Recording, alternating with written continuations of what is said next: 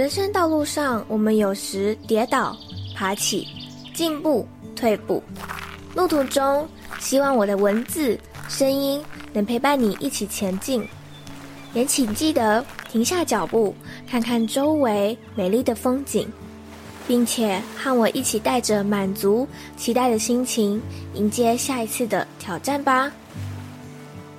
欢迎你来到一则茶室。在今年年初的时候，其实我有很深的感应，我正在经历一场冥王星的课题。冥王星是什么呢？我先帮大家稍微科普一下，它其实是一颗离我们蛮远的星星，所以而且它运作的方式不规律，可能会在一个星座停留十年，也有可能。三十年不等，因为它有时候可能就绕圆圈，有时候又绕椭圆形这样。呃，冥王星呢，它其实掌管的就是一些比较黑暗的、比较人性面的，它可能会勾动一些很多我们需要去面对很深层的课题、欲望、隐藏的力量等等的。那冥王星它的关键字就叫做转化与重生，你可以把它运用在各个面向。比如说，我去年就面临的一个冥王星的课题叫做人际关系的转化与重生。我那时候就断舍离了一些朋友。那这个课题呢，延伸到二零二三年，其实我也还持续在进行当中。所以，其实，在三月份的时候，我那时候。被这颗冥王星搞到，我真的很想要买他的书回来研究一下，就是一种很不舒服的感觉，但又说不上来，可是又让你很痛苦。而且我的冥王星的这个课题跟我的感情相关，尤其是跟我的伴侣。其实我在今年上半年的时候，我就有很深的感觉，就是我跟我的男友，我们之间好像已经有一点渐行渐远了。但我没有要分手的意思，只是我不知道为什么就觉得我们好像没有话题可以聊，没有共通点。但是没有共通点这件事情，我们从交往第一年开始就有了。他喜欢的东西我不喜欢，我喜欢的东西他不喜欢，我喜欢吃的东西他不喜欢，他喜欢吃的东西我不喜欢，就是这么的不一样。也有一些茶友会私信问我说：“Joyce，你觉得伴侣是要找？”相似的好还是互补好呢？我真的没有办法回答这个问题，因为我没有交往过跟我很相似的一个人。我现在这个男友就是我唯一交往过的对象。嗯，我们算互补吗？算吧。但我想要用另外一个层面来跟你分享这件事情，就是我觉得伴侣其实就像是你的镜像，你可以去。观察一下，就是你跟你自己的伴侣之间有哪一些互动，或者是他说的哪些话，他做的哪些行为，会让你没有办法接受、没有办法理解的事情。我跟我男朋友在同居之前，我们的吵架可能就是那种哦，吃醋啊，或者是你去哪里啊，然后又不跟我说啊，或者你出去玩啊，怎样怎样怎样，就是这种很小的、很小情侣之间的那种吵架。但是当我们开始同居之后，我们的吵架升华了，升华成生活习惯啦、价值观啦，然后还有很多很多等等的。这让我一开始的时候其实蛮痛苦的。我们来自两个不一样的家庭，我们家是一个非常爱到处玩，然后很享受、很享乐的一个家庭。但是我男朋友他们家是一个非常节俭的。他有记忆以来，家族出去玩的次数，一只手指头就数得出来了。但是我可能要借十个人或者是十五个人的手，还数不完的那种程度。所以其实我们来自一个非常不一样的家族，然后我们的价值观也非常的不同。举一个例子好了，我们刚同居的时候，因为我没有搬出来住过，所以我不知道电费、水费到底多贵。头两个月的时候，我非常的 节俭，水就赶快关，洗澡也洗得很快速，然后电啊都非常的省吃俭用。这样，当时他就做了一件让我生气的事情。他习惯在冬天的晚上睡觉前想要喝一杯温热水，呃，不对，更正，是一口温热水。那因为我们家没有那种饮水机，我们是那种没有办法保温的热水壶，也就是说，你煮热了一段时间之后，它会自动变成冷水。呃，所以呢，他就为了要喝那一口温热水，就按下了那个热水壶，然后就这样喝了一口就睡了。我就觉得说。啊、不就是水吗？为什么你要为了喝那一口，然后按那一下呢？你按了那一下之后，我们的电费要缴多少呢？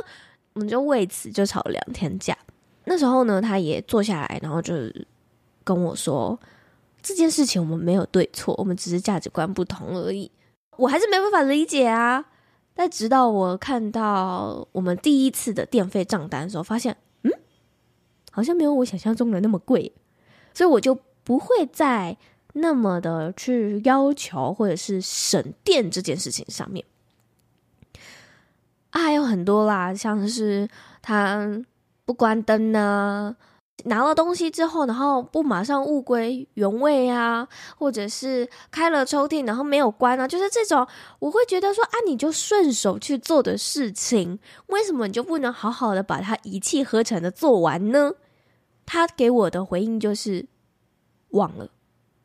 哦，忘了，我就更跳脚。刚住在一起前三个月的时候，我最常对他讲的一句话就是：“你可以对你的生活有一点意识吗？” 因为我觉得他是一个生活就是一直处在一个自动导航模式的情况下，所以我一直用这样的方式去想要用这样的方式去提醒他，但是我发现没用。我跟你说，真的没用。后来呢，因为我学了占星嘛，所以我看了一下我在感情的宫位里面落了一颗冥王星。冥王星除了刚刚所说的转化跟重生之外，还有另外一个就叫做掌控。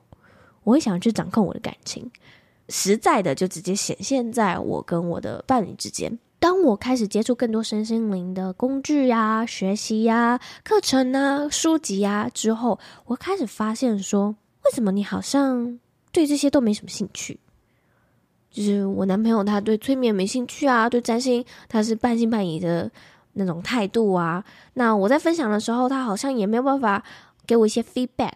那他能够跟我分享的事情，也就是他工作上面的事情。但是我觉得我已经离开春水堂这么久了，这些事情都 I don't fucking care。我不想要知道你。工作里面谁跟谁的八卦，或者是我不想知道工作的人事调动，我都觉得说，呃，Hello，我现在是 HR 吗？就是你，你不需要每天回来都告诉我说，那个谁谁谁又调到哪间店，那个谁谁谁又被调到哪边支援了。就是 I don't care，I really don't care。但是我们的生活好像就只剩下这两种话题了，一种两条平行线的感觉，所以我才会觉得我们好像有点渐行渐远了，我们没有话题聊了。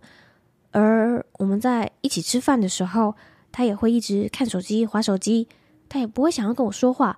以前的时候，我可能会觉得说：“Hello，前面有个美女，然后你竟然就是想要一直看手机，她比我好看是不是？”之类的这种话去提醒他。好，他把手机关下来了，然后呢，我们就这样四目相视，因为我们不知道要聊什么。我觉得这个是很多交往三年以上的人应该都会遇到的问题。我觉得是很正常的，因为毕竟你我的故事应该在头两年就已经把所有的历史都交代完毕了吧。所以接下来考验的就是你们如何持续的在一起。这件事情困扰我很久，我有跟我朋友分享过，然后我朋友讲了一句。非常严重的指控，他说：“你是不是觉得这个人食之无味，弃之可惜？”哇！但是没有，我很确定我还爱着这个人，只是我觉得很可惜的是，我们没有话题聊，然后我们好像没有共同目标，然后我们好像越走越远的那种感觉了。我开始试着用，比如说像是讯息啊的方式，去讲出我在这段关系里面所观察到的事情。但我好像都没有得到我男朋友的 feedback，他就是一声好的 就结束了。然后又再加上最近一些新闻，就是谁谁谁离婚啦，谁谁谁去世啦，我开始有点急，还有紧张，这会不会是前车之鉴啊？所以我开始很害怕。我觉得这也是我前一阵子导致常常失眠的原因，因为我一直在这个伴侣关系里面体验什么叫做同床异梦，真的很严重诶。后来我又再去看了一下我自己的星盘，没错，我的冥王星今年就正好走在我的感情宫位上面，七宫。哦，我这边要先跟大家科普一下，如果你在听唐老师或者是其他占星老师所讲的，就是比如说你的太阳星座的哪颗星走到哪个宫位，毕竟是大众的占星，所以有可能有准，有可能不准，就看个人。那我觉得还是要看你自己的本命盘会比较准啊，就是看你的本命盘，你的这颗星落在哪个宫位是最准的。而刚好呢，我的另外一个朋友，他今年的冥王星也走在他的七宫，然后那时候他就请我帮他看他的星盘，他就说，因为他他对于这段感情他还有其他的规划，所以他想要听听看接下来可以怎么发展这样。啊，因为他是想要结婚的人，所以我总不可能跟他说：“哦，你的冥王星在七宫转化重生，所以你可能要分手。” No，这就是占星师的一个说话的艺术，把分手改成是你需要修改跟这个人之间的相处模式就好啦。转化跟重生不一定要离开分开，而是转化你们过往的相处模式，成为一个新的相处方式，因为。旧有的模式已经不适合你们了。当我这样讲的时候，我朋友瞪大眼睛看着我说：“天哪，这就是我即将要做的事诶，我还没有跟我女朋友说，然后你就先讲了。天哪，我瞬间觉得我好神哦！但其实没有，我只是把我所看到的星盘上面的东西分享给他而已。”那因为刚好我们两个人之间的星盘是一样的嘛，他的冥王星在七宫，我的冥王星也在七宫。那我又很确定，其实我没有要跟我男朋友分手的情况下，bingo，我们要改变自己的旧有相处模式，回到伴侣就是你的镜像这件事情。为什么我会看到一些我男朋友的一些行为举止、生活习惯会有一些刺眼呢？因为我们的七宫星盘上面的七宫其实是落在我们的下降点的那个地方，下降点叫做你拥有的但你不愿意承认的阴暗面。所以我看到我男朋友随手不关灯，然后我生气，为什么？往内去探索，因为我以前小时候在家的时候，如果出厕所没有关灯，我会被骂；如果我从楼梯下来没有关楼梯灯，我会被骂。好了，也不一定是骂，就是那种很大声的提醒。OK，我妈说这哪叫做骂，这叫做大声的提醒。那或者是没有物归原位，也会被念。对，所以呢，我看到我男朋友的这些行为，我就会有这样的反应，源自于我的原生家庭。所以你们可以去观察一下，或者是去回想一下，就是有哪些伴侣之间的事情你没有办法接受，可以问问你自己，你有没有？前一阵子呢，我在帮我的某一个 podcast 案主剪 podcast，他们的那一集叫做“心理安全感”。那什么是心理安全感呢？这是美国的，我不知道他他的头衔是什么，反正他就是 Amy Anderson。然后他提出的一个理论叫做心理安全感。这个概念其实主要是要运用在工作职场上面啦，因为大家一定都有那种经验，就是。老板问说有没有问题，大家都说没问题，但其实心里面干搞的要死，对吧？这个就是因为大家在工作环境里面并没有得到心理安全感，因为你可能会觉得说讲出来会被 blah blah blah，或者是你会觉得怕犯错、怕被质疑、怕被报复，所以没有办法自由的去表达自己真正内心的想法。那《心理安全感》这本书，它其实就是在教大家如何创造一个拥有心理安全感的空间环境，来让整个团队可以更加的凝聚，或者是呃更有包容性、更有归属感、更有安全感的那种感觉。我虽然没有团队啦，但是我后来呢，因为在伴侣之间真的实在太痛苦了嘛，所以我创造了一个跟伴侣。有心理安全感的沟通环境。那一天找我男朋友坐下来，两个人好好谈，不是用手机，不是用讯息，我们就是他坐在床上，我坐在床边的这种方式对谈。我跟他说我的所有内心想法，我在这段关系里面感受到的孤独，我觉得我们渐行渐远，我觉得我们没有共同目标之类的。我们尝试找出一些可以改善的方式，但内心总有个声音觉得不是，还差了那么一点点。